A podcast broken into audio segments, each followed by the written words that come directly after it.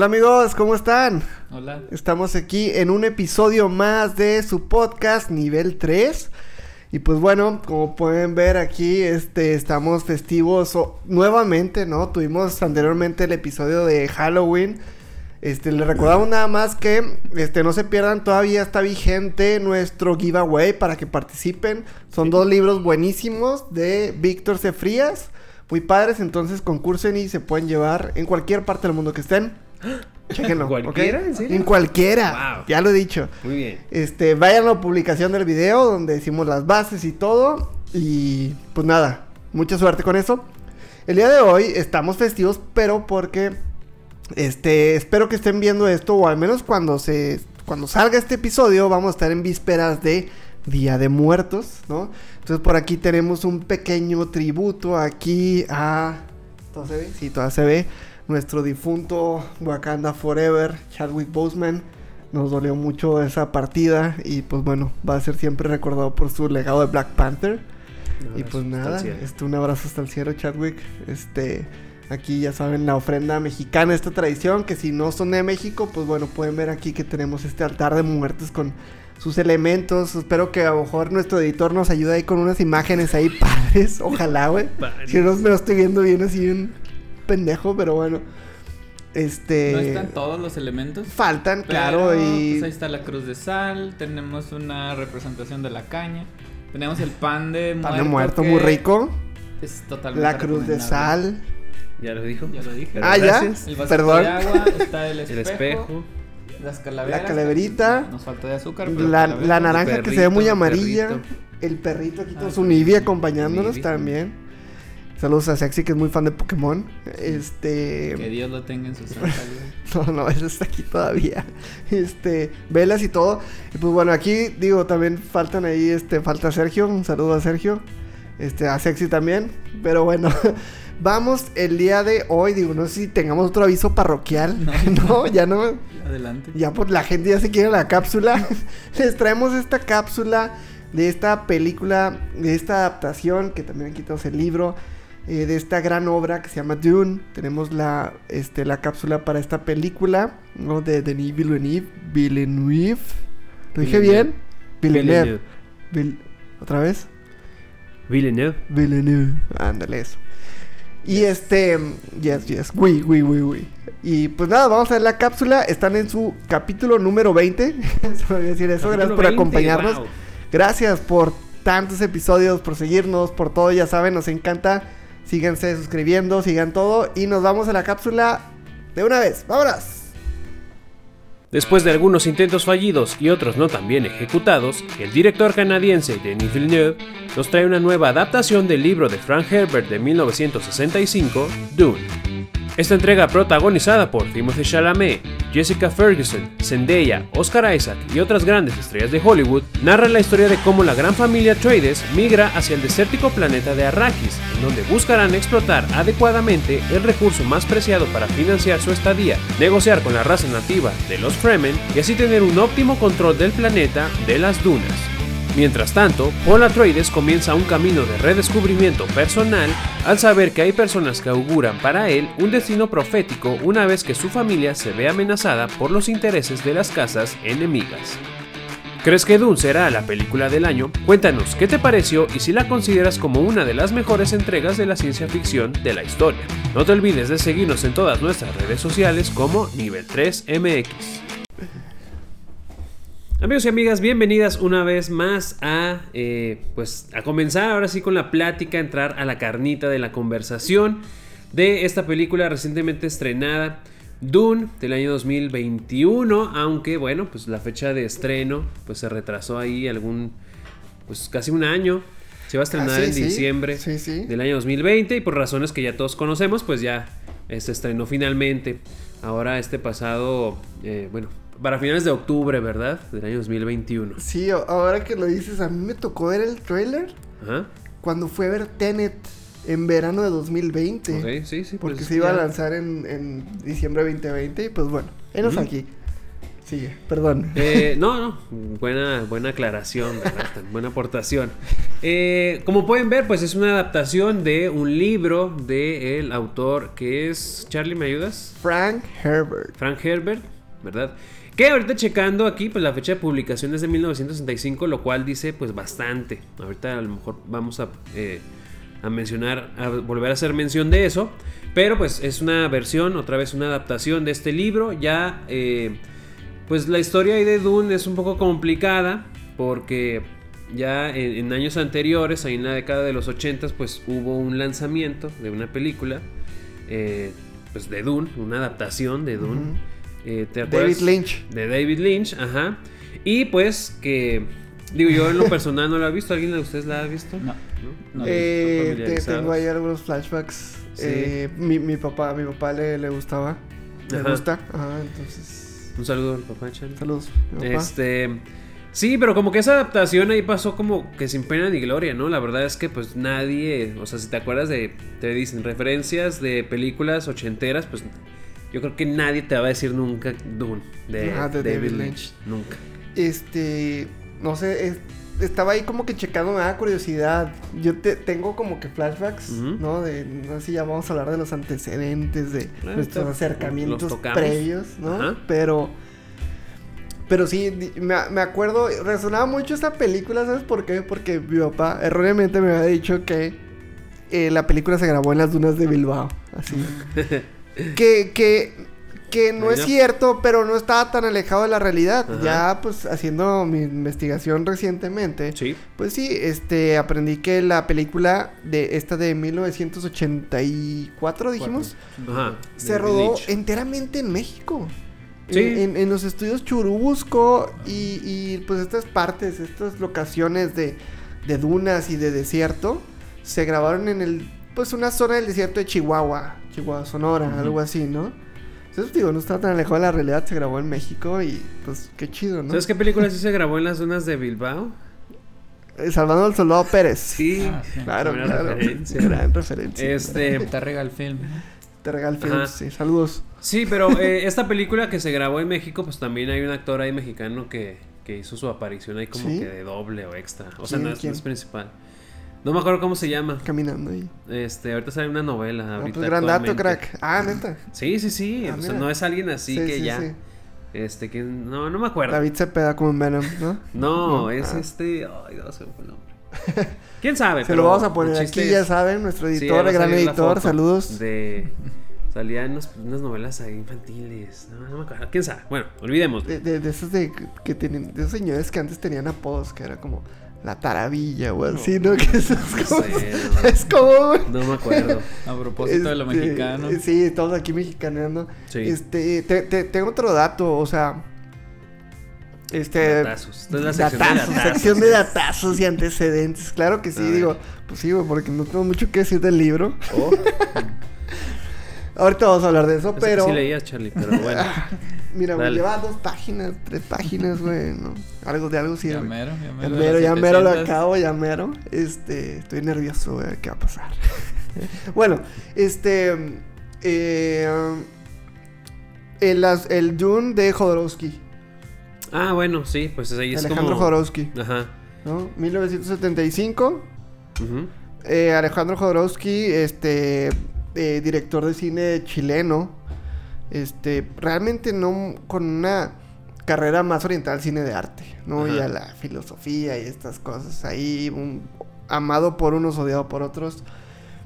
Este, intentó o, o tenía intenciones de adaptar esta película, ¿no? Hay Ajá. un documental, entrada, porque todo lo que les voy a decir pues es del documental. este, un documental que se llama Jodorowsky's Dune, salió en 2013, está muy bueno, no sé, no me acuerdo dónde lo vi yo, pero búsquenlo. Por ahí. Por ahí, Datazos, que este, esos datazos, ¿eh? datazos bien, ¿sabes cómo? Datazo duro. Duro. Este, pero es un gran documental porque este platica las intenciones, digo, apoyado por este o- este testimonio de otras personas del medio, entre ellos este Nicolás, hoy voy a mencionar bien fue el apellido Vinding Refn, que no, no sé, pero es el director de películas como Drive, que ya les he dicho que me gusta mucho Drive, Neon Demon, Only God Forgives, pero bueno, es un Ah. director danés. Y este, y, y entonces él comenta demasiadas cosas. O sea, que, que realmente era un passion project de Alejandro Jodorowsky, que, que sentó las bases de todo el cine de ciencia ficción. Eso, pues hasta que es el documental te das cuenta, pero todos los diseños, o sea, la, la noción que este señor tenía de, de la película, vamos a empezar con que, pues él decía, mi película es de nueve horas mínimo. Que a la hora que ya, o sea, el tiempo, la historia le dio la razón, porque pues, pues obviamente vamos a empezar hablando de la película diciendo que pues no es la historia completa, ¿no? Ajá. es una parte de la película, entonces tenía razón al decir, mi película va a durar nueve horas mínimo, o sea, tenía una, his- un historión que obviamente en esos tiempos, en el 75, pues era algo impensable para los estudios de cine proyectar una película, ¿sí? No, y es que, o sea, eh, en esa época del cine eh, no existía como este concepto, o bueno, no como tal, de, de las secuelas. Nada. ujú. O sea, era una película y ya, por eso, por, por eso mismo, pues, si querías contar una historia muy extensa, pues tenías que prolongar así muchísimo. Yo creo que una de las principales películas que, que empezó a marcar esa tendencia de, de las secuelas, y también eh, de referente a ciencia ficción, y que ahorita también voy a hacer muchas menciones acerca de ella, pues Star Wars, que también, pues ahí ahí, este... La primera que sale también como a finales de los 70. 79, Ajá, más más, o o menos. menos. Y, y a partir de ahí, pues ya como que la industria del cine se da cuenta de que Cambia. podemos este, hacer películas de lo mismo, la parte 2. Sí deja, sí deja. A partir de ahí, pero pues tiene mucho sentido que lo menciones así, que ese proyecto de, de Jodorowsky O sea, fuera pensado de esa manera. de, de- de entrada era como que no, esto cómo. Y, y lo más, este, o sea, no, no hablo por hablar de que es la base, no, no, es que el señor tenía toda una noción, él realmente lo comparaba mucho con temas, este, muy de viaje, de que, güey, es como si tuvieras una persona en LSD. Y, tiene una idea muy cabrona, actores, ¿no? Este, creo que Mick Jagger o alguien, alguien así iba a ser Paul Atreides, Orson Welles, creo que iba a ser, este, el, el, el varón, este, olvidó el nombre, Vladimir, ¿no?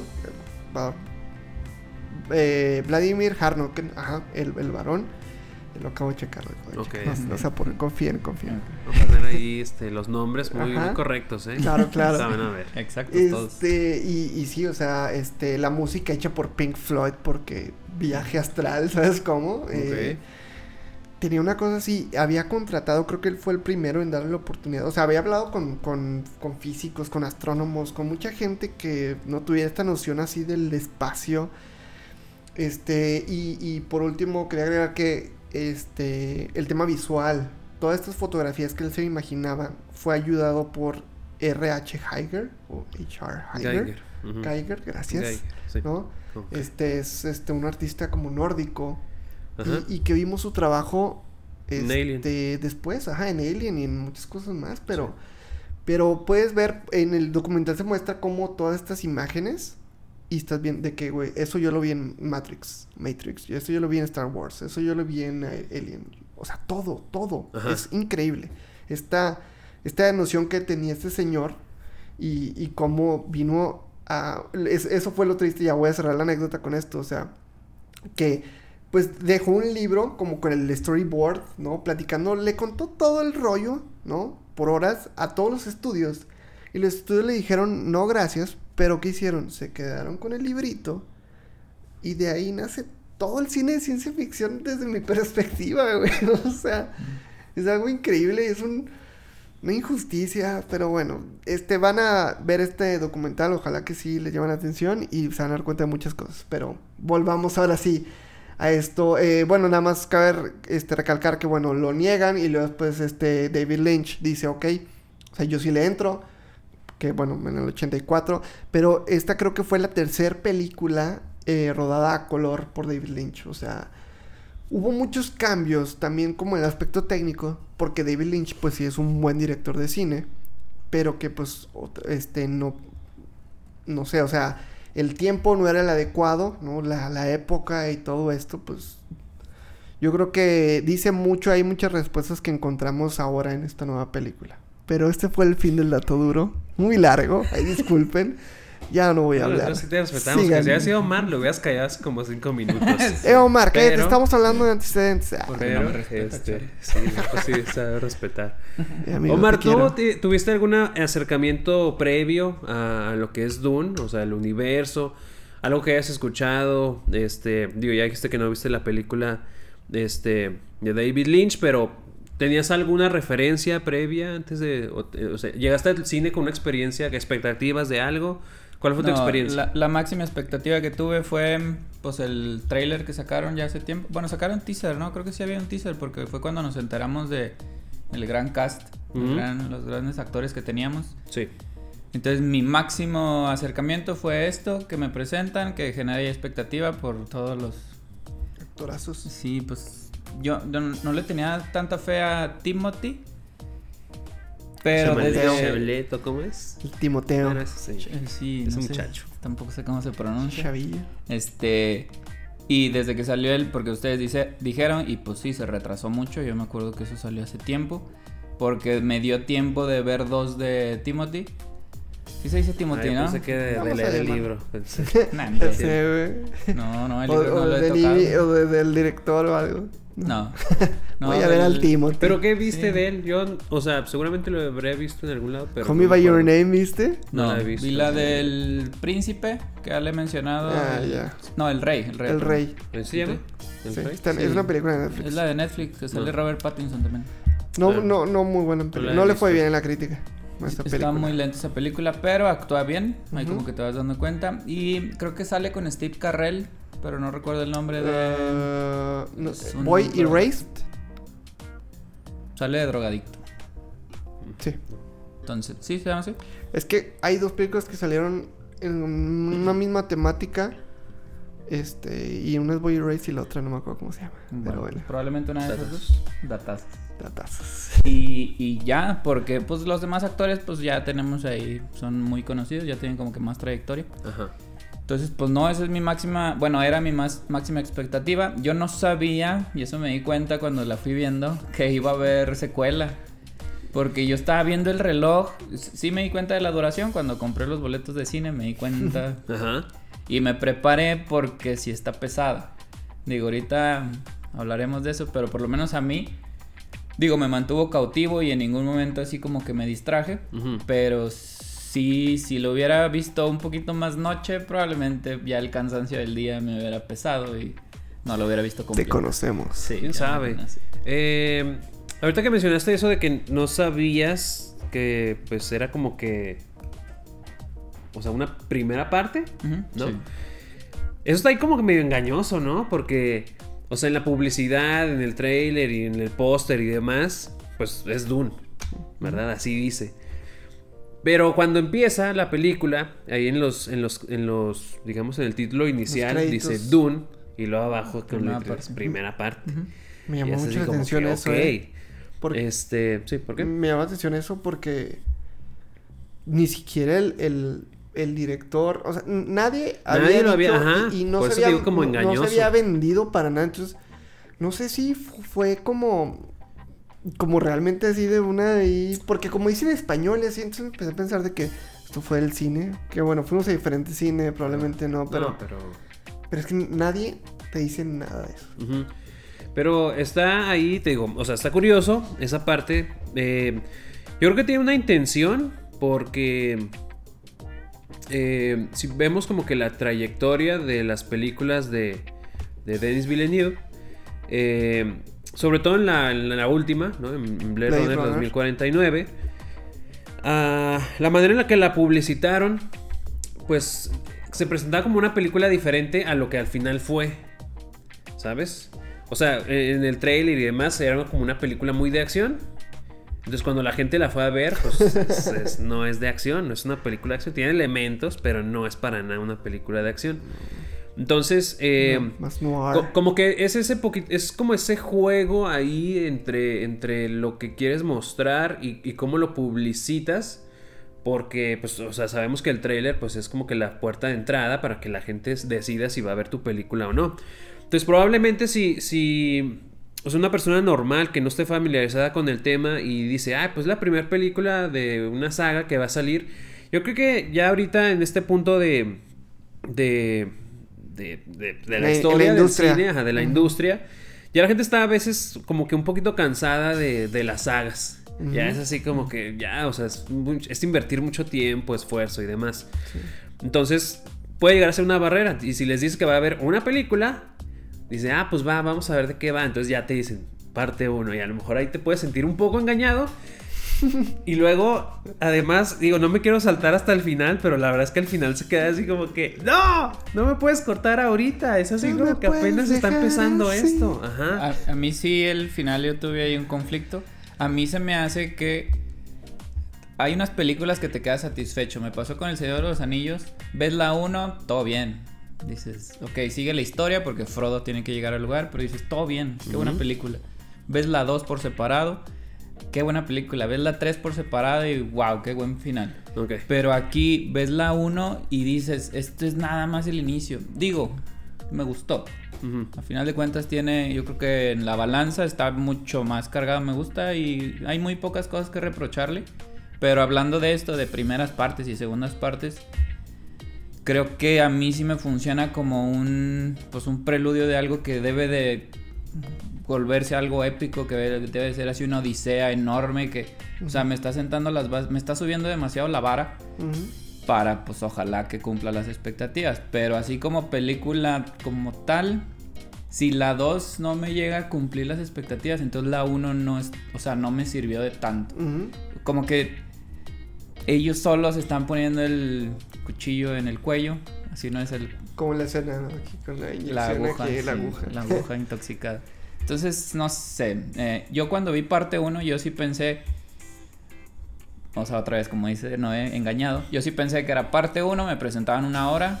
Como iba un capítulo, ajá. sí. Pensé un poco eso, fíjate. Pero sí. no, Zack ya Snyder, nunca vi. Este... Ay, Just League. o- Ah, pues, no sé, película de Quentin Tarantino también te, te Ándale, muestra sí. por capítulos. Sí, sí, sí. Este. Y pues no, no fue así. Yo quiero resaltar, no sé, o- o- otra vez, es que te- tengo una relación odio con Warner, ¿no? Ustedes saben. Y, y, y cómo yo lo veo más como un plan de mercadotecnia un poco fallido. Este, en el aspecto de que pues te quieren vender hasta el punto de tal vez engañar, güey. O sea, con, con, con esto. O sea, obviamente yo ya, lo, ya me lo esperaba. O sea, por cosas que leí o lo que sea. Conociendo al director, que oye, es una película larga, pero estoy seguro que esto. Yo, de, de hecho, por un momento sí eh, entendí mal y creí que se iba a adaptar este libro. Y luego, pero como hay historias, como hay secuelas de este libro, Sí. pues dije, ah, ok, los que sigue va a ser el siguiente libro, lo que sea, pero no fue así y no me molestó para nada. Este, me lo esperaba un poco, eh, pero tienes que estar bien mentalizado, pero otra vez yo creo que le echo mucho la culpa al equipo de mercadotecnia de Warner, Ujú. Este, de, en cómo te venden una película, ¿no? Pero sí, obviamente yo fui al cine encantado de que voy a ver una película no de acción. Este. Digo, sí, ya podemos como dar im- primeras impresiones. Ajá. Este. Pues, digo, me, me encantó esa película. Lo que sea que hayamos visto, el tipo de película que hayamos visto me encantó. Nunca, o sea, hablando como de cosas de ciencia ficción, me, me impresionó mucho a pesar de que, pues, pues al parecer, como dices, es un preludio, ¿no? Es una primera parte que, si bien no muestra mucho, yo creo que, los que lo que nos muestran es como, ah. Pero yo creo que, bueno, ya es cuando vas mentalizado a ver una película de este director, ¿no? Que son películas muy contemplativas, muy. con un ritmo lento, vamos a decirlo. Que de hecho yo me esperaba otra cosa como aún más lenta y más tediosa. Como podríamos decir que fue Blade Runner 2049, que también me encanta esa película. Pero pues que tiene un ritmo pues lento. Y acá no, eh, porque, porque empieza la película. Espérate, paréntesis, Blade. Runner 2049, una de las películas favoritas de Sergio. Que. Saludos a Sergio. Saludos, Sergio. Este, sí, sí, me acordé de él cuando estaba levantando gente en, en el cine. Cuando, sí, viste, ¿no? Que se empezó a levantar gente. O gente que se fue. Ah, del sí, cine. sí, sí. Gente que se fue de la sala. Ok. Y, y, pues bueno, dije, pues es gente que no sabe lo que Ahí va viene a ver. Ahí va No, ahí va, ahí va, caminando. ahí va. Saludos. Este. Pero, pero no, o sea, inclusive tuvo un poco más, o sea, tuvo más ritmo que Blade Runner, yo, a mi parecer. O sea, desde el punto en que empieza con una narración, que me parece que es el personaje de Zendaya, que es Chani, Sí. ¿no? Zendaya. Zendaya, oh, thank you.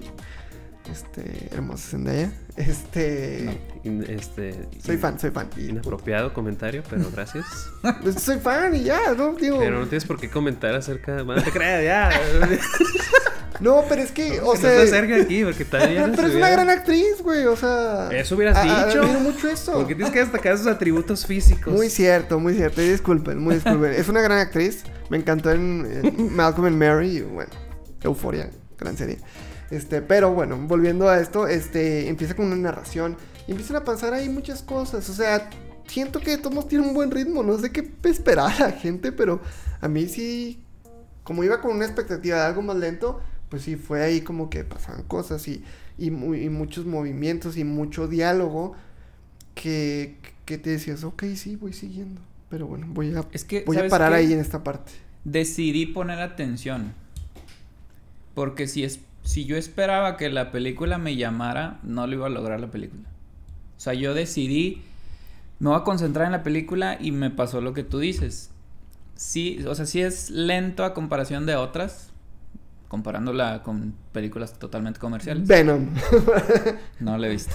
No lo he visto, pero vean el capítulo número 10. y- anterior. 19. Ah, No, no, 18, hace dos, 18. 18. Vean el 18. Entonces, decidí poner atención porque si yo me esperaba que estas escenas larguísimas, porque son, son clips largos de las escenas, bueno, por lo menos las iniciales, Sí, muy cierto. este, Son no, me iba a perder, me iba yo a perder y si te pierdes creo que ya empiezas a como a soltar mucha parte de la historia, ya no vas a entender lo de las es- la especie o las especies, Especia. especias, sí es cierto, porque es con lo que viajan en el espacio, ¿no? Pues, Ahí yo ya me hubiera perdido horrible. Sí, la, es que también depende mucho de la personalidad y también depende de lo que esperan de la película. Pero en mi caso, que yo iba en ceros totalmente, dije, le tengo que poner atención. Decidí ponerle atención. Me gusta mucho la película, me gustó. Como dices, es muy contemplativo, es muy. Pues diálogos y diálogos y no es nada de acción. De hecho, la atención, me fijé.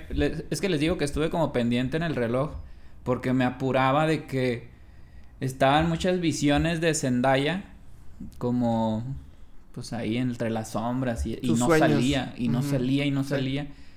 La primera escena que yo detecté de tensión ocurrió una hora después de haber iniciado. La de la que caja. es el del Es una- Ah, ¿El del bueno. mosquito?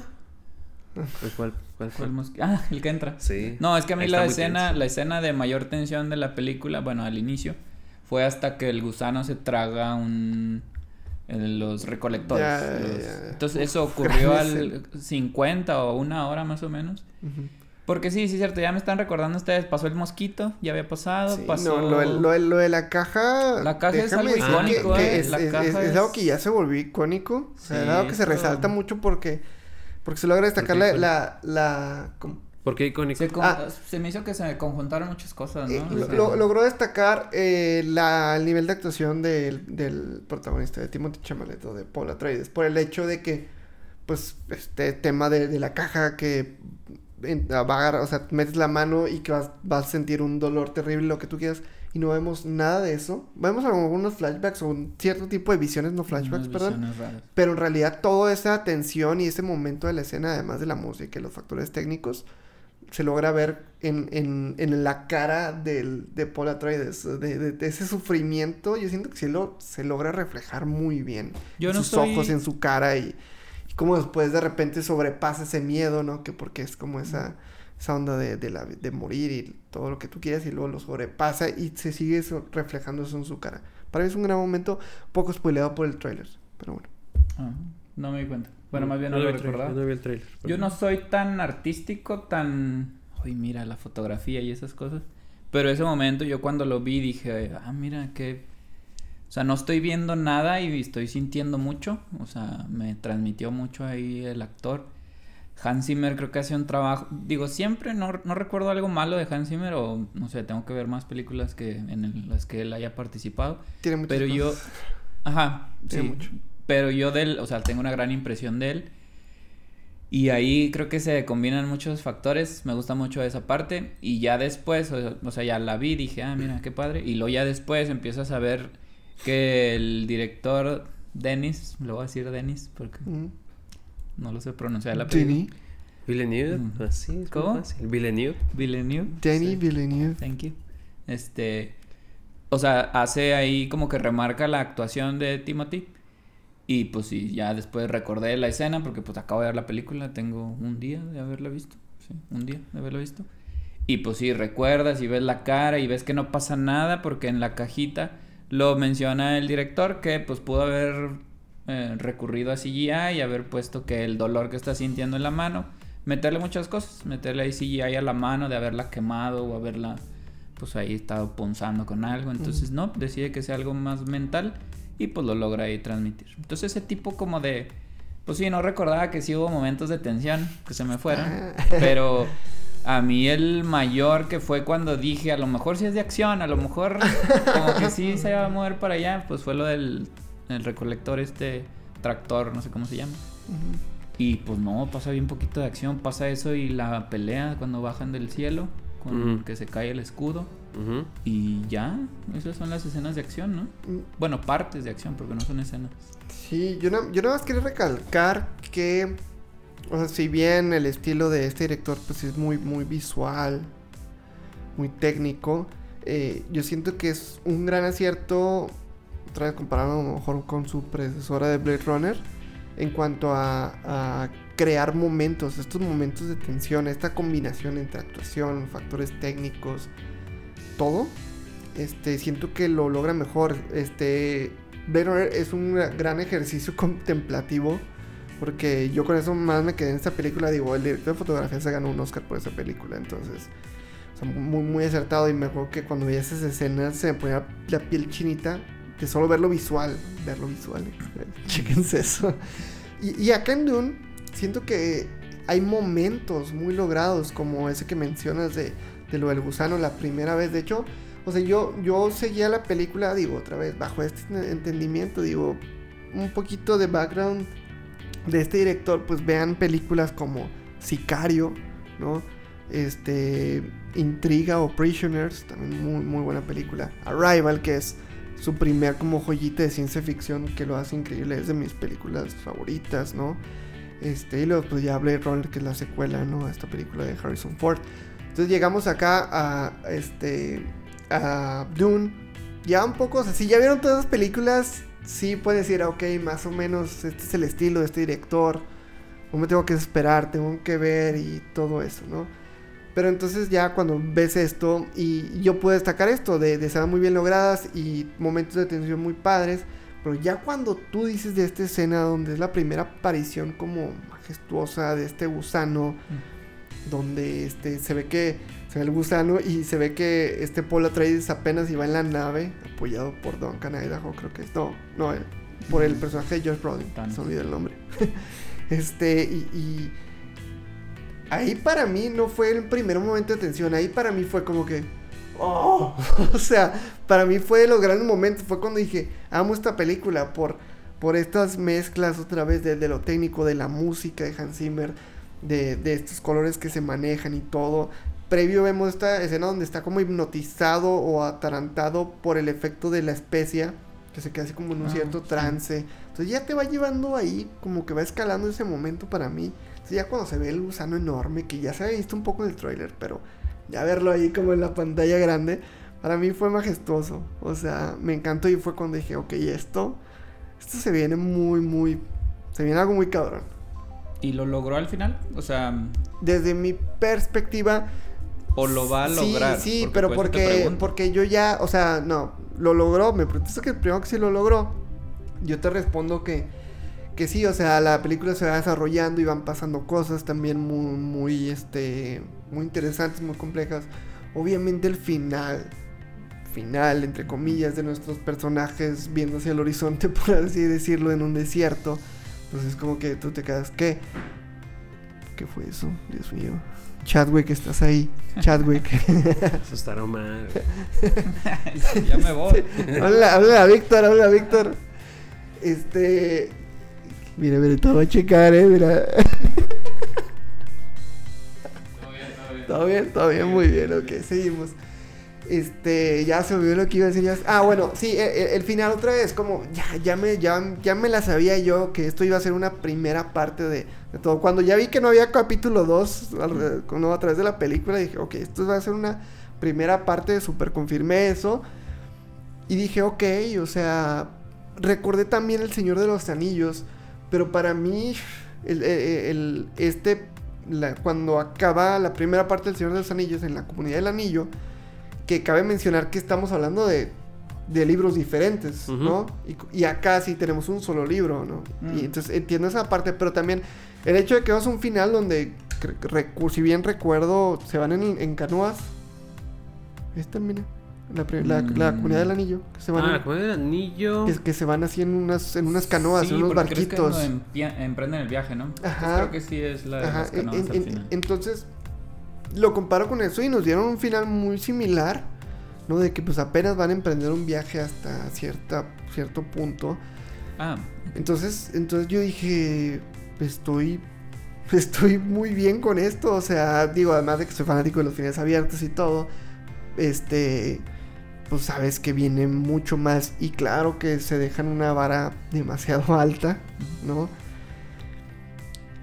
Espero, espero que se logre superar cuando pues obviamente eh, es algo muy difícil, Ujú. pero bueno. ¿Tú qué dices, no? A ver, ya, ya, te quedas muy callado un buen rato. Sí, pues es que. No, a ver, déjame que decir. no decir. Sí, no, se quedó así contemplando. Bueno, antes de güey. que Noé. Quiero comentar eso de los- del Señor de los Anillos. Evidentemente son peras con manzanas, estamos Ujú. separando. Digo, estamos hablando de cosas muy diferentes. Pero yo a lo que me refería con ese tipo de películas que quedas satisfecho con, aunque sea una parte o segunda parte o lo que sea, es que te presenta. Es también depende mucho, es lo que comentaba hace ratito, depende mucho de tu personalidad. A mí no me gustan los finales abiertos. Mm. A mí como que me desespera o no sé, como que no tengo tanta imaginación para yo encargarme de darle un cierre a esa película o a esa historia. Entonces en el Señor de los, Señor de los Anillos, para cerrar ese comentario, porque es medio la comparación que hicimos, este, todos los personajes ya te vas imaginando cómo son. Vas, vas imaginando las misiones, ya sean principales o secundarias. Frodo va a hacer tal cosa. Legolas va a hacer tal cosa. Gimli va a hacer tal cosa. Entonces todos ya te los vas ahí como que imaginando. Y aquí no tengo ni idea qué está haciendo Timothy. Bueno, qué está haciendo Paul. ¿Qué va a hacer? O sea, ¿qué va a hacer Zendaya? ¿Qué va a hacer? Entonces eso es lo que... O sea, entonces, ¿qué me presentaste? Me presentaste nada más un... Pues es un Pero, prólogo... pero fíjate que yo siento que no es tan estática por el hecho de que hay cierto crecimiento en ciertos personajes. Ok, Zendaya no porque se ve hasta el Sí, final, sí, pero... Y, y otra vez, déjame decirte que en el marketing que se muestra mucho y que al final es como que recuerdas, pues otro, un, un fail de marketing de para ver. mí. Pero, queda de ver. eh, pero vemos cómo comienza, no sé si tú lo notaste muy brusco o drástico, pero hay- comienza a crecer el personaje de Paul. De, Ah, de, sí, de, claro. de- de este chico, o sea, este chavo con, con dudas y que no sabe qué, con mucha incertidumbre. Y como de repente, pues al ver la muerte de su padre, al empezar a creer esta profecía que no se sabe si es cierta o verdad, en que él es el elegido, este, se empieza a tomar mucho, o sea, su, su papel y decir, no, pues, no sé qué está pasando, pero siento ahí un llamado que se me hace muy sutil, nada como que te lo pongo en la cara y, y que empieza a tomar ese papel de que, ok, yo creo que hay algo, de, estoy destinado para algo y entonces voy a seguir con la corriente, que es, eso sí se ve, es muy literal, ¿no? Lo que, de que sigue el corriente, la corriente del desierto, cuando, cuando va en la nave con su mamá y, y apaga la nave, por así decirlo, cierra las alas y se deja llevar ahí por la corriente del, de esa tormenta de arena. Entonces siento que sí hay un crecimiento, o sea, vemos un Paul muy distinto al inicio de la película y al final y decir, ok, viene algo muy, muy grande para mí y estoy abierto a todo eso y ya tiene una idea de por dónde puede ir él. Y también a su vez un poco personaje de su mamá, de Lady Jessica, por, por eso él se va dando cuenta, ella se va dando cuenta que pues eso, como, como su hijo va evolucionando y va cambiando y ella también se va adaptando a, a esto que a lo mejor no lo visualizaba mucho, toda esta parte de esta historia con las Gen Beserit o algo así, el nombre de estas brujas que controlan todo, Ajá. que aprovecho para decir que me gusta todo este tema de que al principio sentí que era una película muy patriarcal y, y- y sentí un poco, no sé cómo, y después este, se, se da a conocer muy rápido, la verdad, este tema de que estas, pues no sé llamarle brujas o Les dicen Sí, les brujas. dicen brujas. Que, que- Pero- que manejan los hilos atrás de todo esto, dije, ah, ok, o sea, sí hay algo ahí, no se va a quedar en una historia muy, otra vez, patriarcal y muy así, sino de que hay ahí las mujeres como que manteniendo un control que quién sabe si sea bueno, o sea, o sea, si sus intenciones sean buenas o malas, pero bueno. Sí, creo que no dicen. Porque hay una parte donde creo que dicen de que. O sea, no están a favor de nadie, nomás sí como que tienen un plan, pero no dicen si es como para bien o para mal. Está Pe- raro. Pero, ¿qué opinas, por ejemplo, o sea, de, de, de esto de la historia? ¿La, la percibes muy inconclusa?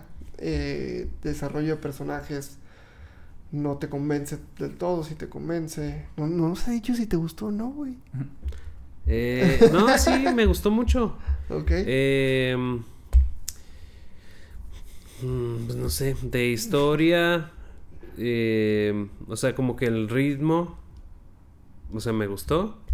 Es muy. Eh, Ponga nervioso. no, no, no. Pero. O sea, sí me gustó mucho. Todavía no la procesas a lo mejor, ¿no?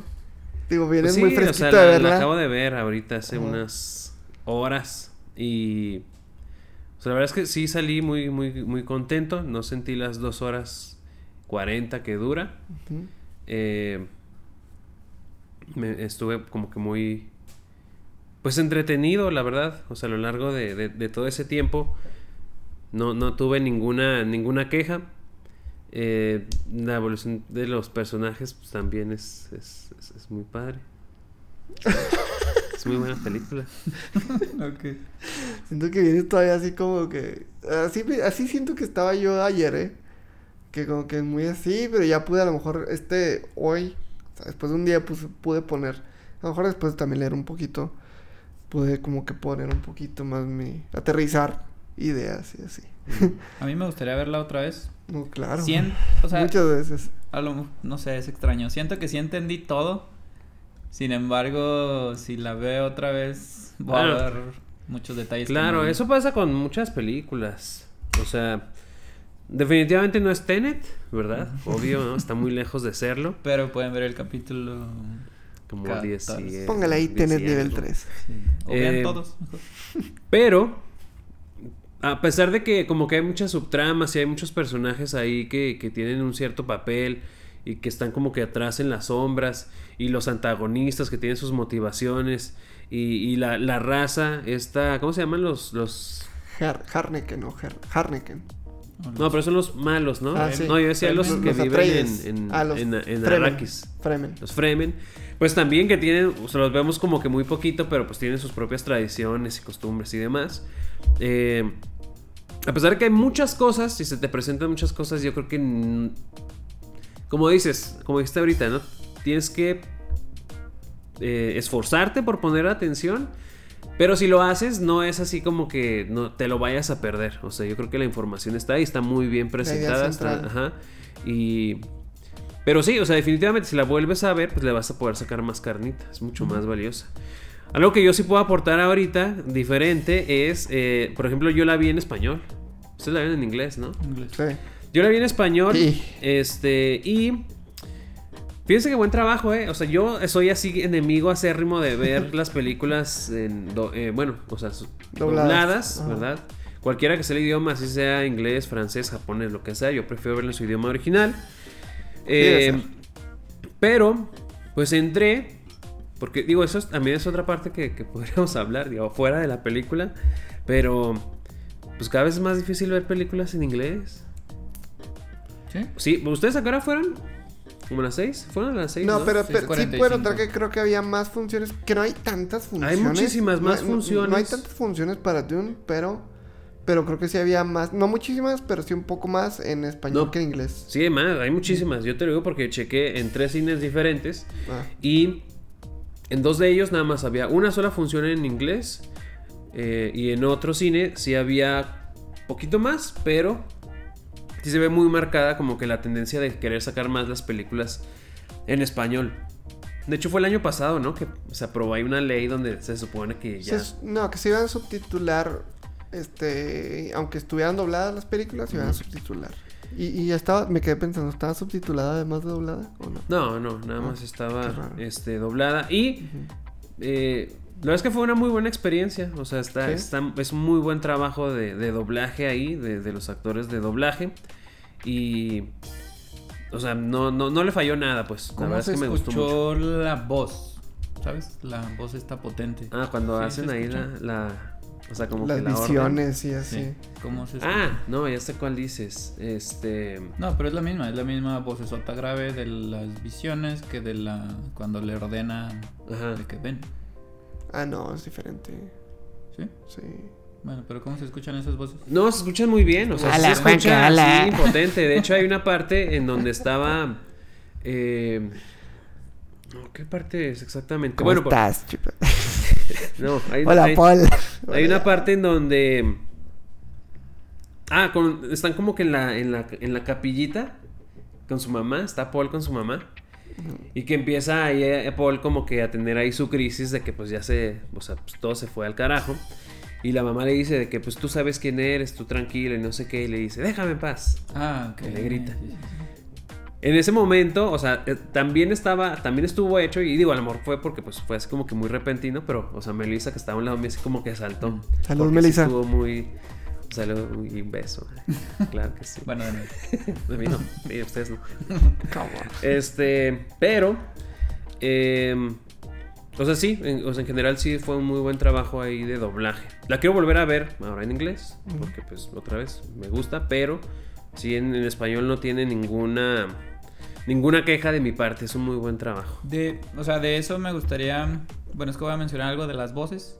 Y luego pasar de eh, actuaciones, porque creo que las actuaciones son magníficas. Pero de voz, me gustaría mucho ver cómo hacen la de Javier Bardem. Javier Bardem. Porque, por lo menos en inglés, para mí fue de las mejores. O sea, las tonalidades que Es que utilizaron. tiene una voz muy gruesa. Sí, o sea, sí la tiene, o pero evidentemente le modificaron porque yo en el cine sentí... ¿Sí? No, es que sí la tiene, la No, tiene, no, la no. tiene muy... No, pero sí le modifica. Bueno, no sé. Nah. a lo No creo, ¿eh? No él, creo. él, o sea, es Sí, un tiene ejercicio. vocerrón, güey, o sea... No, y aparte, o sea, un actor pues sabe cómo Y- sacar provecho de su voz y la sabe la modulación, ajá, este, el tono y demás. Y estos trabajos que ellos hacen, ¿no? Sí, Se los tienen que no hacer. Ah, bueno, pues a mí sí me gustaría. No sé, a lo mejor por curiosidad nada más ver en español cómo, cómo logran eso. De hecho, es justo cuando lo presentan, justo cuando aparece, que dice es de muy pocas palabras, menciona nada más ahí, es medio despectivo. Se hizo cuando empiezan a escupir. Cuando empiezan a escupir fue muy gracioso, sí. Tiene esos toquecitos de humor, nada forzado y nada... Fíjate que nada más Duncan mete cosas. Sí. Y ya, Sí. nadie más No, juega. de repente hay, hay comentarios ahí de random de Paul, de su papá, del Duke. Bueno, Sí. a lo mejor no, no recuerdo ahorita, pero yo solo recuerdo lo de los escupitajos Ajá. y alguna otra cosa que dice Duncan y Ajá, ya. ya. Pero son como supernaturales esos comentarios. Ajá, muy O sea, ni siquiera muy lo, lo tomaría como humor porque... Pues es, es, es Mm. humor de que cuando dice que este, te veo más fuerte cuando de hecho Duncan le dice a Paul de que te veo más fuerte y de que de verdad no. Algo Sí. así, ¿no? Sí, pero bueno. pues. O sea, pues es muy involuntario, es muy Ajá. orgánico. De, de actuaciones yo estoy... Ayuda, ayuda a todo el Yo mundo. estoy... ¿Qué? ¿Qué ayuda? O sea, ayuda un poco a, a toda esta Ah, sí. tensión pues, y no- ritmo de eso. Sí, no te sacan de la zona con Ujú, algo incómodo. ajá, sí, ajá. no, sí ayuda. Pero no, de actuaciones me parece que todos lo hicieron bien. O sea, no detecto a alguien flojo. El que. El que casi no participa y me gustó es Dalmakian, que es un personaje ahí súper de soporte porque. que dura como 10 minutos. Sí, dura no, poquito, pues, ¿no? se, sí, se muere. Entonces, bueno, lo Spoiler. matan, ¿no? Porque sí, Lo matan. Gran, no sé. Ahorita, ahorita, ahorita. A ver, dile el tuyo. Pues es- en realidad es eso, que todos lo hicieron bien. Yo no detecto ninguna falla en actores. A lo mejor algún extra, no sé, alguien que. Ah, el, el doctor. Se me hace ahí una participación medio gris. Pero igual, pues no le dan tanto peso. Pero es que sí afecta mucho y, y a eso voy, o sea. volviendo un poco a temas de trama. ¿Sí puedo volver a? Adelante, haz lo que quieras. ¿No vas a regañar como yo te regaño? No, yo no soy así. Este. Es que estamos, es- estabas ahí comparando, Noé, con, con Tenet. Pero. Son, son dos cosas. Eh, una, pues. No, no, no espero que, que el libro, a pesar de su complejidad y, y- y de que. Es complejo, pero por estas capas que tiene, ¿no? O sea, entornos políticos, sociales, ambientales, sentimentales, emocionales, Místicos. místicos, Sí, místicos. Este, eh, po- por eso es complejo, pero no, no es como que hasta ahorita no nos muestran este, como saltos de tiempo complicados que, que nos vayan a una historia muy rebuscada en ese, en ese aspecto, ¿no? Sí, algo raro con la mamá. Siento Sí. que se va a complicar porque tiene una doble misión. Sí, pero hasta ahorita no hay viajes en el tiempo, a eso me refiero, ¿no? De que, Sí, de, de- de- de que se- ha sido una historia hasta ahorita muy lineal. Cabe mencionar que, pues apenas vamos a empezar a leer el libro, todavía no- Y este, tenemos, o sea, deseamos, ¿no? Poder como entender ya toda esta historia, pero bueno, hasta ahorita nos presenta una historia muy lineal. Entonces, este, que yo tenía la duda al ver cómo también las películas de, de este director, de Villeneuve, Villeneuve, son, este, se destacan también por eso, por tener ahí unos plot twists, ¿no creen? O sea, cosas que de repente dices, ¿qué, qué está pasando? Y te quedas de que, pues te quedas ahí con la cabeza de que te explotó, ¿sabes? Y, y ahorita no. Este es una historia como lineal y muy así. Entonces estaba como. Tenía la duda de que va a pasar eso o no. Pero pues tampoco se va como a despegar tanto del guion. Tiene que ser muy fiel, muy fiel a, al- a la fuente, a la obra y todo. Entonces pues no pasó nada de eso. Y este. Y ya se me olvidó cómo iba a conectar con tu comentario. Pero quería, que, que- quería a lo mejor señales- señalar eso en cuanto a la trama. Que. Ah, ya, ya me acordé cuando estaba mencionando al personaje de David Dastmalkian o algo así. Este. Pues otra vez, como no, no sabía qué esperar de cómo, a dónde nos iba a llevar esta historia. Y uno, eh, en cuanto al personaje de- del doctor, que si bien lo sientes como gris, eh, pues a mí me hizo mucho sentido el, el hecho de que él fuera el traidor. O sea, por él, él hizo que se cayera todo. ¿No? Que, que él bajó los escudos. Él, ¿Qué le hizo? ¿Lo envenenó al, al Duke Leto? O- No, como que la bala, como que... eh, Ah, fue una bala. Un dardo. eh, ajá, Un era dardo, como un dardo dardo, que ajá. te daba en la columna y te, o sea, te incapacitaba. te- ajá. te- le dejaban ahí. Entonces, pues por ahí fue como que, ay, no me lo esperaba de este güey, ¿no? Y, entonces esta parte que me entristeció mucho, o sea, el, porque me encantó también su personaje del papá de Paul, ¿no? El personaje de Oscar Isaac, este, que se muere, güey. Yo, yo quería verlo todo, o sea, es un gran actor, güey. Me gusta mucho ese temple, ese liderazgo que tiene como el líder de la casa de Atreides. Y me gusta mucho cuando, al principio, cuando le ofre, cuando pues deciden o le ofrecen irse al planeta de Arrakis. Y, y que pues él dice sí porque pues nosotros los Atreides este respetamos el destino desple- des- eh, respetamos la voluntad resp- como que menciona varias cosas y dices güey quiero que sea mi presidente o sea esta es como que me gustó mucho el personaje. Entonces verlo ahí después no que, que lo traicionan y todo me dio mucha tristeza verlo ahí nomás echado ahí en el comedor y como todos o sea fue como una burla fue muy un punto muy bajo de ese personaje en que cae digo, pues, aje- o sea, sin, sin que lo desee, ¿no? Y todavía, aún en ese punto más bajo, como después logra, pues, matar, ¿no? A, a varios del- de estos personajes de los Har Harnoken, ya se me fue el nombre. Harneken, Harneken. Heineken. Har Heineken, a decir aquí en el No, sinopsis, que ¿no no es? dice. Harneken, vamos a decirle Harneken o Herneken, no sé. Como tú digas. Y, y, y, pues bueno, y este lo malo pues obviamente y es, era es de esperarse pues que no iba a acabar con, con el varón, no con el emperador. Él es el emperador, ¿verdad? No, Él no es el emperador. no, no para nada.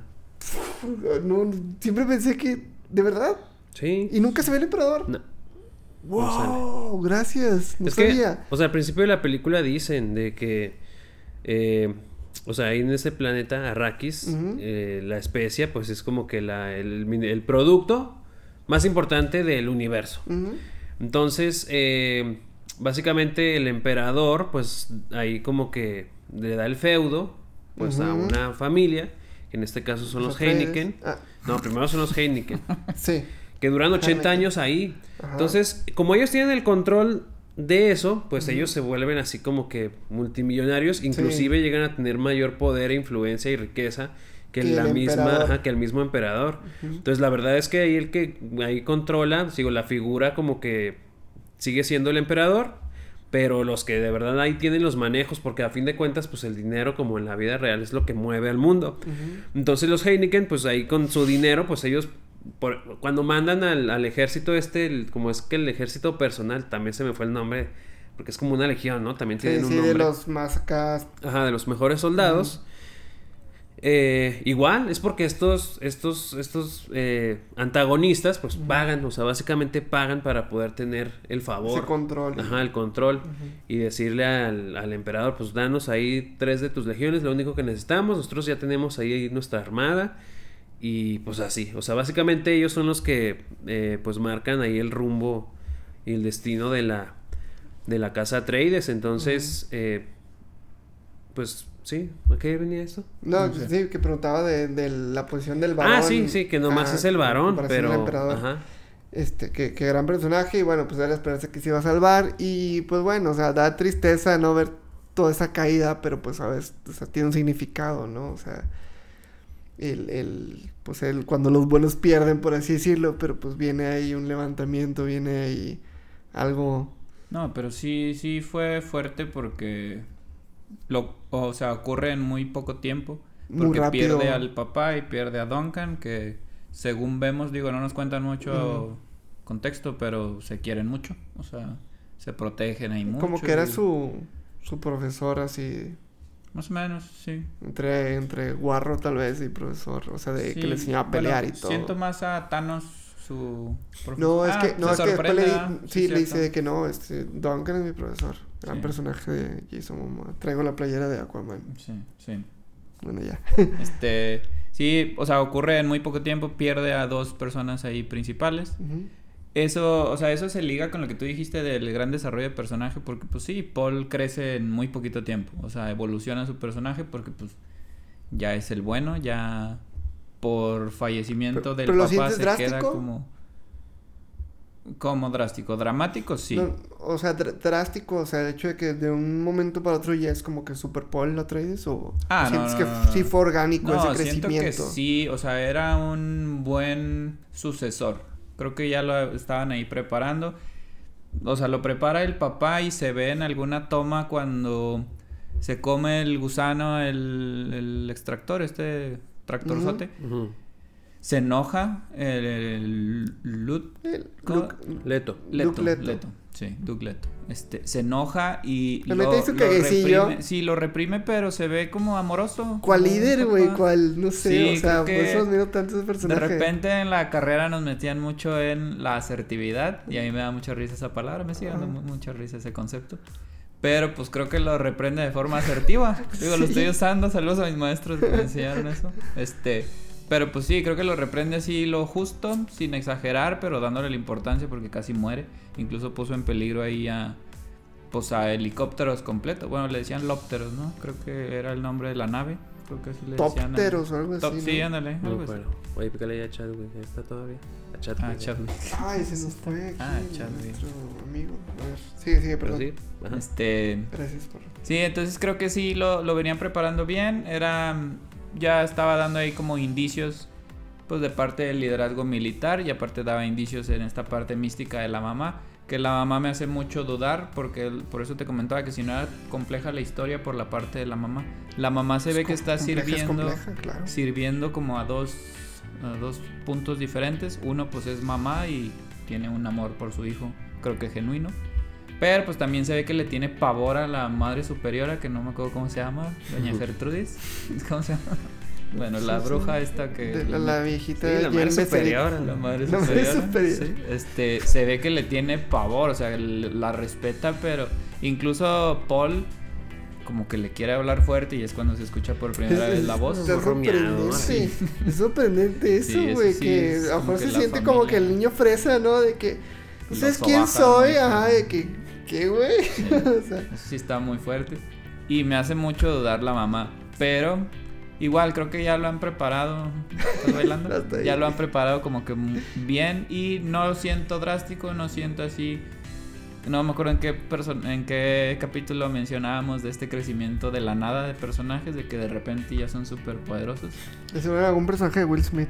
Puede ser, puede ser no te sí. creas, no te creas. sí, Ah, ¿no? pero sí, creo que está bien. O sea, es que no hay, por eso les decía al inicio, no hay cosas así tan reprochables. Yo comentaba lo del doctor, pero como la actuación, no el personaje. El personaje me gusta. Incluso el doctor ayuda, al final, sí traiciona. No, claro, claro. Digo, lo mata, pero le da el poder. Se intenta, ¿cómo se dice? Redimir, sí, Redimir. se trata de redimir.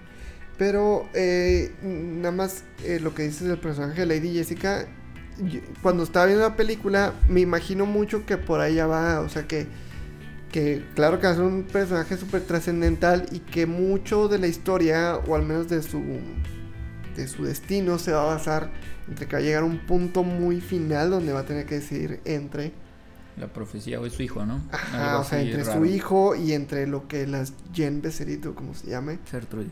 Eh, sí, este, les digan, o sea, lo que le ordenen. Entonces va a haber ahí una decisión de por medio. Siento, discúlpenos nuestra ignorancia otra vez, hablando desde la ignorancia, Sí. este, porque pues no hemos, este, no conocemos la obra completa, pero bueno. No importa, estamos analizando la película. Y yo sí tengo ahí conflicto. ¿A ti sí te gustó el final? ¿Crees que sienta buenas bases? Es que nada más voy a decir eso, o sea, de que, ok, pues sí, dices, güey, pues los personajes están bien y todo. Pues, ¿qué te faltó, güey? o sea, vemos ahí, Drama, ve- es ve- que- vemos... Más bien no, no. Es lo que, lo que decía ahorita, los finales abiertos no me gustan. Y aquí no sé. Parecen cosas diferentes, güey. Final o trama. Porque en trama, eso, por simplemente en trama, siento que sí vemos ahí muchas cosas, o sea. Este, yo creo que lo más resalta, o sea, como que lo que más resalta o el giro a lo mejor más ahí de que tiene la trama, que no es como que un super giro, pero pues es esta invasión, ¿no? Que pues están a toda madre, están ahí bien a gusto y de repente, pum, les caen los, este, estos, este, legiones, ¿no? Y, y lo- lo- los Harneken o los Heineken, este. No sé, eso siento que como que elevó mucho el ritmo de la película y el ver de qué, está pasando y luego, pues obviamente las huidas respectivas, cómo le va a cada quien. Pues siento que, güey, pues sí fue algo. Pues que llama, pero no sé. O sea, por eso. Y al final, pues el final es otra cosa, pero sí. Sí, ves que mi problema fue el final, nada más.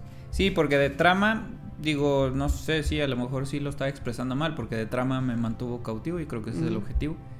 Pero yo sí siento que nos contaste una anécdota de Jodorowsky que quería hacer una película de nueve horas.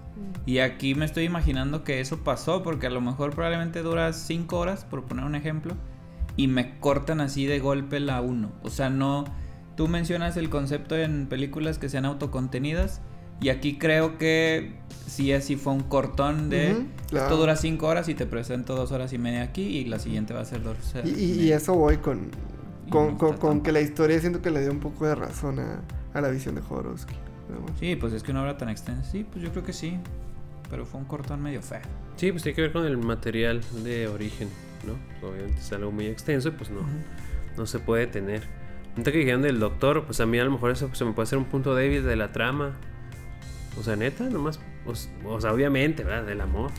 Mueve a las personas. Pero de verdad dejaste morir, pues, o sea, toda un... De, de hecho, y hay una parte donde lo dicen, de que, o sea, la casa Atreides es como que la mejor entre todas las, como que la más honorable, noble, de su, planeta era como que, el- bueno, no se menciona así, a lo mejor lo dicen en el libro. Pero, o sea, neta, vas a mandar ahí todo al, traste por tu esposa otra vez, ¿verdad? Oye, Pues no sé, te, ponte en pre- su lugar, te, ajá. te pregunto yo a ti. Sí, no, claro, te O digo, sea, pero. Híjole, pues no sé.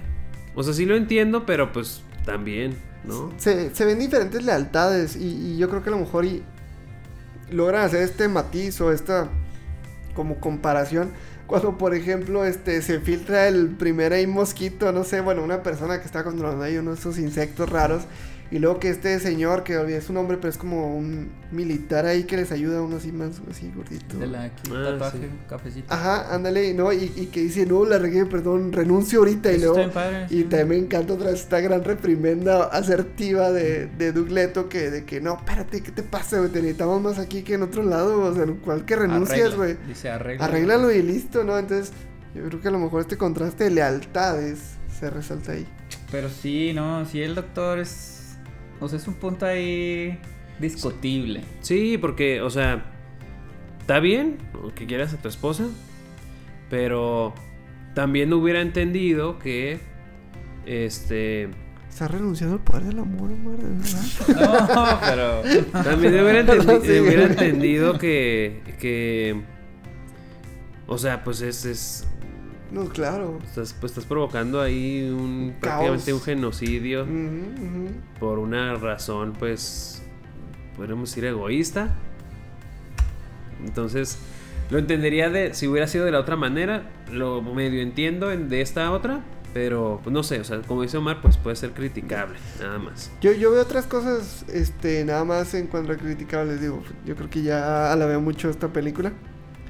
Este, pero hubo algo que me incomodó, que así como, o bueno, este, tomando en cuenta estos elementos de acción muy contados, por así decirlo, este, no me gustó para nada eh, la pelea entre Paul Atreides y este miembro de los Fremen que lo reta, ¿no? Para que se puedan como Ah, quedar ahí con ellos o dirigir lo que tú quieras. Se me hizo una película, una película, una pelea malísima, pero malísima, La o sea, secuencia de acción, o sea, la ajá, o sea, la, la, la y- coreografía y la pelea se me hizo terrible, o sea, no- luego, luego, o sea, los veía peleando con un cuchillo y luego vino a mi mente otra vez el, el- la pelea del Winter Soldier contra el Capitán Mm. América, ¿no? O inclusive Shang-Chi, güey, o sea, este, muy así, o sea, pelea muy, muy rápida y un dominio del cuchillo así a madres, porque, pues al menos alguno, uno o el otro, ¿no? Pues tenía que ser, o sea, el personaje de, de Chani, de, de Zendaya, que dice, no, es que este es el gran peleador y así. Y obviamente Paul con todo su, su entrenamiento y esas ondas ahí que, que se alcanza a ver, ¿no? Cuando se ve por primera vez el tema de los escudos protectores y todo. Este, se me hace muy chido eso, como se ve reflejado. Sí, está padre eso. Este, pero entonces como que esperabas ver, inclusive esa pelea que tiene con, con el personaje de, de Josh Brolin, se me hace mejor que esta última pelea, que es una pelea a muerte, o sea, que bueno, Pues eh, es- es- esas fueron de las cosas que me gustaron. O sea, aplicándolo a la vida real, qué diferente sería pelear, o sea, a muerte con cuchillo. Duelo a Sí. muerte con cuchillo. ¿Eso querías Ah, decir no, nada más? no quería decir eso. No Más pues, referencia. no. no. ¿Lo voy a poner? Sí. Sí. Es que es un video. Bueno, también está como que de meme, ¿no? Duelo a muerte con cuchillos. Este, creo que sí sería, o sea, cambiaría mucho la intensidad si tuvieras un escudo. Porque si yo estoy peleando con un cuchillo sin escudo, estaría nomás echándome para atrás. Y ya esos escuditos que les meten, creo que hace como que tengan mayor valentía o que Mm, entren con, ma- con menos miedo. Pero pues a lo mejor es algo ahí. Es una buena manera de verlo, pero, Pero ahí no igual. lo tenían. pe- pero igual como ¿Tenía? que. Sí, No. no. En ¿Cuándo? esa última pelea no. No, pues no. O sí, no, No, sé, no. No, no, no, no, no, no. No. Probablemente no. No, porque ¿Estás le pone, No te- le no pone el cuchillo en el cuello ajá. y le dice, ríndete. Y no. Mm. Y luego le hace el corte así, Ajá. así en el Sí, abdomen. es cierto. y se ¿Cómo muere. le hace? No sé. No, no me acuerdo. Pues, Digo, eh, sí. un poquito en defensa, a lo mejor, y digo, también, no sé bien cuál era la intención ahí, eh, pero, o sea, más bien estamos acostumbrados a las coreografías que, que sean espectaculares de una manera para que pues, te entretengan. Yo, yo me acuerdo mucho, hay, hay muchos ejemplos de, por ejemplo, en, en películas o en series donde salen eh, peleas de samuráis, en donde se están chocando las espadas y se hablan y así. Y, y cuando ves a, a personas eh, que, que saben de- del arte, de- del, del, del- ¿cómo se llama? El kendo, ¿no? Y todo eso, de las espadas. Eh, te dicen que, por ejemplo, en los duelos samuráis, pues, o sea, duraban dos segundos, güey. O sea, era así, Sí. pum, pum, y ya. Sí, sí. Entonces, en un duelo a muerte con cuchillos, pues también, o sea, no es como en Winter Soldier donde se ve súper fregón y todo, y la secuencia, muy cinemático. Te digo, a lo mejor la intención era como que darle un poco más de realismo. y ¿Mm? pues, o sea, estás peleando por tu vida, puede haber movimientos erráticos, pues te quitas, no sabes, ¿sabes? Entonces, a lo mejor digo, en defensa de eso. Pero quién sabe, a lo mejor pues estuvo mal ahí Es, planteado. es una buena manera de verlo. Sí, pero quién sabe, Ok, ok. no sé. Bueno, pero ya también es buscarle ahí detallitos. Creo que el doctor para mí es lo criticable, eso no lo había notado. Y ya. Entonces, sí, no, es una muy buena Sí. película.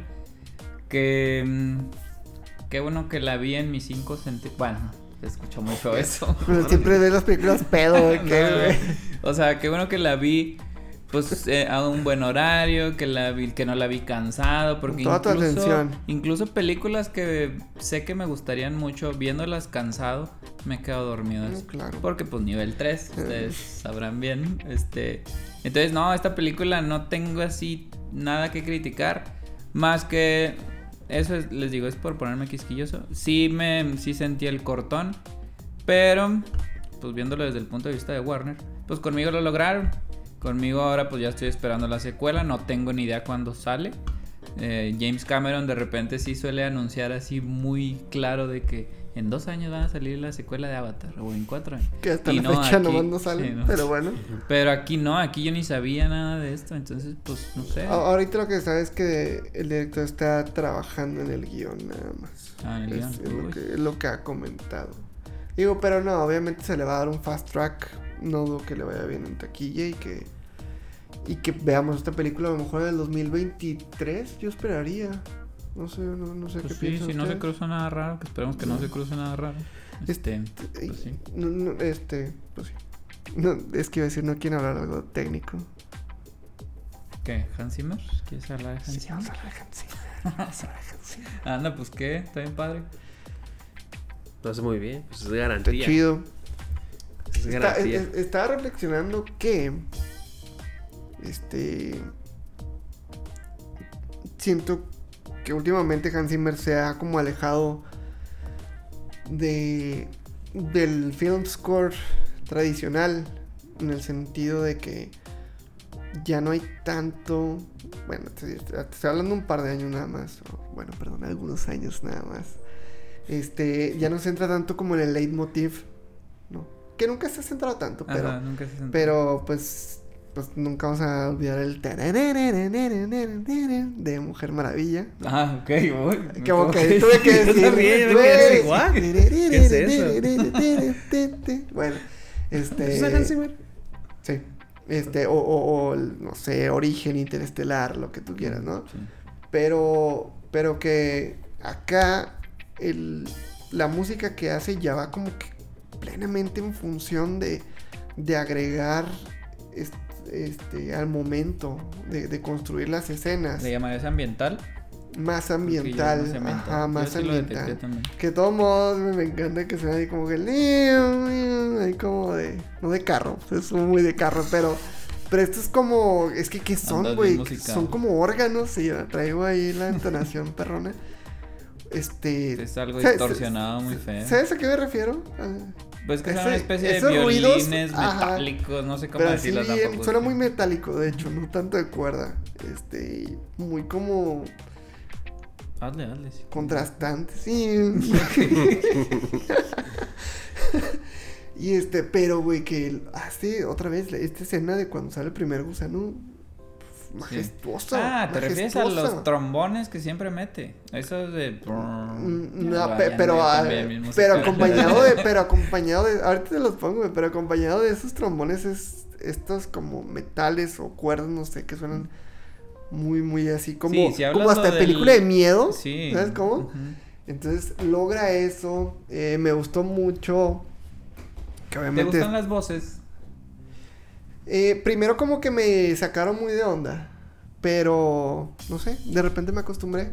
Ajá, te acostumbras. Voy a hacer el sí, sonido de las cuando voces, empezaron los gritos... Fue como la Wonder Woman de, de la Liga de la Justicia de A Zack Snyder. No la voy a no la voy a. Esa no, no, no. No, sí, o sea, fue... Sí entiendo que ya tiene, bueno, más bien en esta, yo lo detecté en esta Se película está nada más. acercando más. Se, se pone más extraño Hans Zimmer, ya como que está más experimental, o por lo menos en Ujú. Dune lo vi, bueno, lo escuché.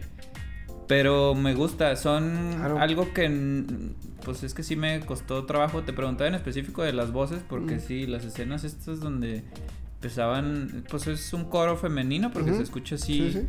mujeres cantando en tonos muy elevados. Y yo creo que hasta distorsionados, porque sí está medio, de repente está medio tétrico. Este, pero me gusta, ya lo escuchas una vez, te sacas de onda y luego ya la segunda, tercera Es y que ya. le queda porque te- vas entrando ahí en ese mood. Sí, y hablando de eso, de justo de las voces, yo cuando la estaba viendo como que me imaginaba mucho la cultura árabe, digo, Por el desierto. Pero también ahí les metían el vestuario, que yo creo que es lo normal, porque en arena... Pues yo es que creo adaptado al desierto. Ajá, tal vez estamos siendo mejor, no sé. Entonces sí vi, vi como que hay referencias culturales que me las imaginé porque estás en otro mundo. ¿Te imaginas? Ajá, un- una cultura ficticia. Y también en música, porque estas es entre in- eh, de la India y pues ahí algo árabe.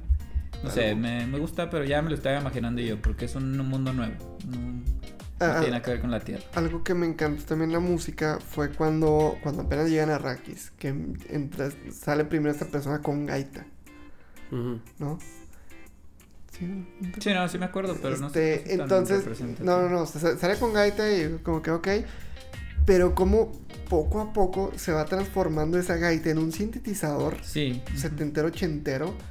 Güey, me encantó, güey. Es que a mí me encanta esos, o sea, ciencia ficción, este, sintetizadores ochenteros, güey. Para mí es como, no sé, güey, es muy mí- placentero escuchar eso para mí. raro, la verdad. Entonces, esa, yo, yo lo sentí así como que muy, muy cabrón, o sea, e- e- ese Qué buen switch. objetivo.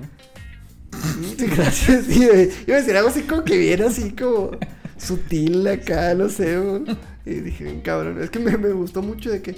Y creo que te dije, o no, es, o sea, solo pensé que, uy, qué chido ese cambio por otra vez, o ciencia ficción, un- unos MOOCs o no sé, unos sintetizadores así muy chidos.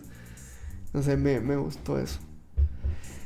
Y, y en tema visual, yo creo que la, la fotografía también del director, pues es ya muy, que, que de hecho, no. O sea, e- e- es, distintiva, a pesar de que tenemos un director de fotografía diferente. Este es Greg Fraser, que también va a ser la, hizo la fotografía de The Batman. Mm. Este ha hecho muchas cosas, pero este. Y el anterior era Roger Dickens, que se ganó el Oscar por Blade Runner 2049. Y, y de todos este. Esas tomas, o sea, cómo se logra reflejar, a pesar de que a lo mejor puede haber algo de, de CGI ahí. Esas tomas cuando se enfocan la cara mucho de, de Paul Atreides y, y se alcanza a ver ahí como que estos destellos de arena y, y zoom muy así, muy cerca, este, muy extremos. Me gustó mucho eso. Me gustó mucho ahí como que ver ahí eso. De eso no lo recuerdo. Y, y digo, también tenemos estas típicas, a lo mejor, por llamarle, este, tomas muy, muy arrival. Este, lo identifiqué luego, luego. eh, un- cuando se está dando estos paseos, no sé si es el mismo paseo, este, cuando, cuando se topa como que es una montaña, se topa a su papá, Paul, y le pregunta, le dice algo de que, cuando... Ok, perdón, volvemos a una parada técnica. Este... En el baño. En el baño, sí. Este, se extendió un poco el episodio. Em, sí, decía nada más el, el comentario. ¿Qué güey qué estás haciendo? Ah, sigue, sigue. Por el día de muertos. Sí. Sigue, sigue. Este, cuando están ahí en la montaña a punto de irse a Arrakis y están las, las naves ya como que yéndose. Y entonces se ve como que Paul caminando y atrás las naves. Este, fue un momento leon- de meme Leonardo DiCaprio. Ah, por Arrival. Porque, este, por muy al estilo Arrival. Y también esa fue como que la primera imagen de Paul Atreides que se que salió. Este, sí, fue la primera toma. Como que. Pero en el tráiler o qué? La, no, la primera imagen de la grabación de la película. ¿Sabes cómo? Entonces fue como que. Mm. Oh, así se va a ver nuestro Paul Atreides y todo. Entonces está muy chido. El tema visual me, es también algo que me atrapó mucho en la película. Pero pues no si ya quieren. Sí, va, perdón, es la silla. ni, ni me escucho yo, la pura silla. Sí. Perdón, estaba acomodando. Eh, no sé si tengan comentarios finales. Está bien padre. Yo, ahora- Está bien chingona, ok. Nos vamos a se crean. Gracias. No, quería decir algo. En la Adelante. epifanía de Charlie parte 2, nada, es cierto. A veces conocemos. es como son personas. Qué babos, que me fume esa vez, güey. Estuvo chido, estuvo bonito. Le gustó a la gente, güey. Le gustó a la gente, al parecer. Saludo a Jorge. Saludo a todos los que nos. Bueno. Em, me estaba preguntando por qué me. por qué me llamó la atención la historia. No, me estaba como cuestionando eso. ¿No? Porque pues. Digo, evidentemente es una obra que inspiró a otras cosas, como Star Wars, que nomás no me asustó que iba a hacer comparaciones con Star Wars y no escuché ninguna, güey. este, y a otro tipo de obras. Otra vez ya se nos fue Charlie. Sigue, sigue, no, te distraigas, sabes, no te la Charlie. sabes. Ay. Déficit, déficit. No puedo, me, me distraes, güey, me distraes. Perdón, ya, volvemos. este, ¿por qué me gustó, por qué me gustó esta historia? Me di cuenta que, pues bueno, yo, no sé ustedes, eh, yo me siento más atraído por historias de ciencia ficción. Si podemos como hablar de géneros, eh, me siento más atraído por historias de ciencia ficción que de fantasía. ¿No? O sea, cosas como de del futuro, de naves espaciales, de cosas así, que de fantasía, de, de magia, de lo que tú quieras. Pero Dune, Dune bonito refleja muy bien estas co- dos cosas. Qué bonito que, güey. pronuncias. Dune. refleja muy bien, o sea, es una otra vez una historia de ciencia ficción completamente, pero recoge y está muy inspirada en elementos como pues si no fantásticos, pues muy medievales, porque desde que manejan esos temas de feudos, de casas, de familias, pero de- además tienen este toque místico, saludos a Sergio otra vez, que es un chico muy místico. Este, este toque místico de... Porque, no, digo, a lo mejor lo, lo- lo vemos en Star Wars mucho con la fuerza, ¿no? Pero acá siento que va más allá, o sea, hay cosas como de, de visiones, hay cosas de, de, de magia, de que hay un elegido, de que hay un así. Estás describiendo Star Wars, ¿eh? Pero ¿Magia? Nunca, no. Pero que hay un doctor, güey, que, que te cheque así, que te diga tus signos vitales también. O sea, y, y ese, bueno, el de llamar las cosas sí es un talento Jedi. Jedi, Pero, Pero sigue, sigue, sigue. me- o sea, siento que lo combina más y, y- y es más orgánico, no sé, pero hace, tiene ahí una magia. Esta historia que me hace, que me llama mucho más la atención. Digo, no sabemos cómo va a estar. Este, no sabemos qué vaya a ser de, de las secuelas. De por ahí hay un, una idea de una serie de, de Sisterhood o algo así. De la hermandad o sororidad, no sé, de, pero de la Gen de serie, de hecho. Hay, hay muchos planes que ojalá que se concreten y ojalá que la visión del escritor de Frank Herbert realmente se vea plasmada en la obra de Denis Villeneuve. Y nada, estoy optimista de eso. Sí, este. mm, Lo que me pasó a mí, digo, pues ya lo dije, tuve que decidir, o sea, eh, eh, meterme mucho en la película. y pues yo les recomiendo igual, digo, ya depende de cada quien, es, pues depende de sus gustos y de lo que quieran y también de las ganas que traigan, porque de repente queremos ver películas muy sencillas y palomeras. Bueno, Pues ven, sí. O alguna ahí comedia romántica que de repente salga, algo así que nomás es para pasar el rato. Estas sí tienen que ir sabiendo, pues más o menos lo que les contamos es, bueno, que espero que ya la hayan visto por los spoilers.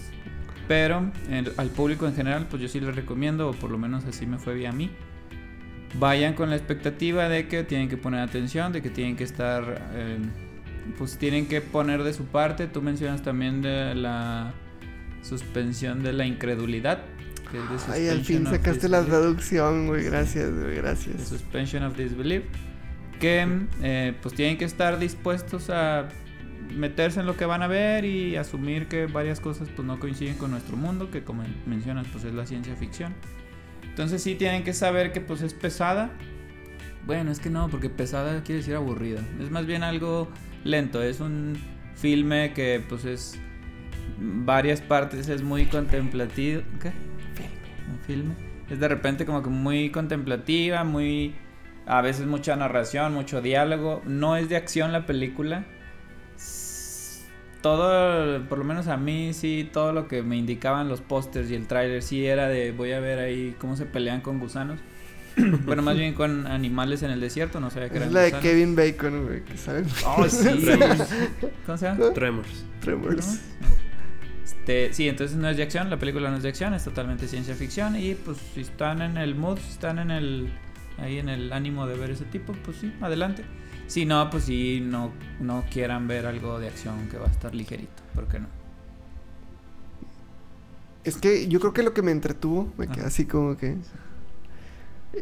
Es que no es de acción, pero, pero logra ser entretenida desde mi punto de vista por. Porque pues ah, trae ahí un contexto como político, este, otra vez religioso, que a mí me causa así como que quiero saber y cuéntenme. Entonces esa como. Esa emoción de saber qué está pasando para mí reemplaza el ver balazos láser. no sé. Sí, o sea, no es mala, no estoy diciendo que es mala, pero es muy no, diferente. sí. Sí, yo lo que recomendaría a la gente siempre, eh, a mí me cuesta mucho trabajo pensar que hay personas que van al cine a ver algo de lo cual no saben nada. Que digo que yo sé que hay mucha gente así, ¿no? Vamos al cine, ¿a cuál está? A la que sea, vamos. Pero, De chavillo te pasaba mucho. Todavía lo hago. sí, bueno, pues es que ahorita ya Bueno. agarras tu celular y ves rápido, ah, pues Sí. de qué va. Y hay, pues, pones en YouTube y hay reseñas y de ahí de todo. Sí. Pero, Hay podcasts completos. Ajá. Yo sí les recomiendo a la gente que, que investigue, que investigue lo que, lo que, lo que va a consumir. Pues, yo creo que es lo más responsable. Entonces, eh, si ya nos escucharon y de verdad les interesa, ya hay, eh, a lo mejor hay algunas cosas que ya son como barreras para ustedes. Puede ser el tiempo, puede ser que ahorita se mencionó que puede ser un poco lenta. Este. O hay algo que a lo mejor no les cuadra bien, pues eh, híjole, no sé, pues a lo mejor se la pueden saltar. Pero sí, después de todo lo que les dijimos, eh, investigando un poco más, ahondando más en, en todo lo que, lo que es Dune y lo que ha representado a lo largo de muchos años, al menos desde la perspectiva del libro, pues sí, denle, hay una oportunidad. Eh, yo lo podría resumir un poco como, eh, si les gustó ahí Game of Thrones, pues es como Game of Thrones en el espacio, ¿verdad? O sea, piénsenlo de esa manera. Eh, y también ahorita que decías, bueno, pues me estás describiendo Star Wars, pues es que, o sea, esta obra, eh, Dune, salió en el 65, o sea, más bien muchísimos de los contenidos que nosotros vimos y hemos crecido viendo a lo largo de, de muchas décadas, muchas están muy inspiradas en lo que, en lo que se plantea en Dune. Entonces, La híjole. existencia de un elegido, oye. O sea. Sí, digo, pues a fin de cuentas los, los arcos eh, los arcos narrativos en las historias, el, el- el- el camino del héroe y demás, pues son, o sea, desde la Ilíada y la Odisea se escribe de esa manera, es una Claro. estructura general para las historias este, universal. Entonces, eh, pues más bien aquí es cada autor, pues cómo lo adereza, ¿no? ¿Qué elementos añade, qué elementos pone? Entonces, eh, pues, si, si les interesa el mundo como, como se plantea aquí, pues vayan a verla. Eh, yo, yo, yo me quedo con un muy buen sabor de boca y pues ya, nada más era eso. Y si ya la vieron, qué chido, qué chido que, que se animaron. Espero que les haya gustado. Espero que a lo mejor hay- hay- hayamos ayudado en algo, ¿no? De digerir o, no sé, interpretar, lo que sea. Pero vámonos. Este, pues bueno, ya nos retiramos. Este, ojalá les haya gustado. Eh, es una película, pues ya más. Para empezar, es más larga, creo que es la más larga que hemos reseñado. Este, sí, eh, sí la recomendamos. La verdad es que sí. Como dicen, a veces se la pueden saltar, pero sí es altamente recomendable para nosotros. Y pues espero que para ustedes también. Los invitamos pues a que sigan viendo nuestros contenidos. Ya tenemos. Este es el 20, entonces ya tenemos 19 episodios más, aparte de este, que los pueden ir revisando. Hay de todo, ya tenemos una miscelánea ahí, o como decía de niño, una miscelánea de... sí, así decía de De niño. De temas. de- temas, de pues, géneros. Géneros. Ajá, entonces ya hay para todos los gustos, cualquiera, pues ahí échense la vuelta. Si no nos conocían, pues revisen. Pronto, este, novelas también vamos a reseñar. Pronto, pronto. Telenovelas, así. Sí, claro, mujer. telenovelas. Doramas y. Oye, hace poquito vi que van a volver a, van a transmitir Rubí. Tenemos que hablar de Rubí. eh. Por favor. Gran novela. Teresa está en Netflix, ¿no? Antes. Creo que antes. Sí. Ahorita va a pasar ahí en la tele. Uy, La ven. Sí. Pronto, pronto. Les recordamos también, porque todavía estamos a tiempo, De hecho, ya están en las últimas, tienen muy poquito. Bueno, si están viendo este esto video- como antes del 5 de noviembre. Bueno, sí. sí, Porque tenemos un giveaway activo. Tuvimos aquí la fortuna de tener un invitado que lo mencionamos al inicio, que es Víctor Frías. sentado Víctor ahí. C. Frías. Aquí está, sí, a la derecha. Saludos. Vic. Eh, y tenemos un giveaway de dos de sus libros. Son los más recientes, según recuerdo. Es el de Dos Encuentros con la Oscuridad. Y Con el abismo. Con el abismo. El, el Y el- terror, El terror no es como lo cuentan. como lo cuentan. Entonces los tenemos, act- bueno, tenemos activo el giveaway. Aplica para todo México y pues para todo el mundo. Sí, Worldwide. Mr. Worldwide diría Pitbull. Yes, yes he does. Entonces, pues bueno, los invitamos. Ojalá pues ahí participen. Y pues nada, pues ya nos retiramos. Saludos a Sergio, sociales. saludos a José Luis. Ah, en nuestras redes sociales este, van a estar acá a la derecha. Y por favor, pues denle like a todo. Eh, a todas las que se encuentren ahí. Compartan. Sí, compartan. Comenten, sobre todo la, la comentada es lo que más ayuda ahí al algoritmo. Sí, nos gusta ver lo que piensan, lo que todo. Sí, sí, ahí por favor comenten, compartan. De repente nos mandan pues por privado, pero pues puede ser ahí público. No sé, todo leemos. La verdad es que todo leemos y nos da gusto ahí recibir. Contestamos o intentamos contestar. Sí. Entonces, pues bueno, ya vámonos, ¿no? Sí. Entonces, nos vemos la próxima. ¿En dónde nos vemos? En nivel 3. 3, 3, 3, 3. Fíjense. Nos vemos. Bye. Bye a todos.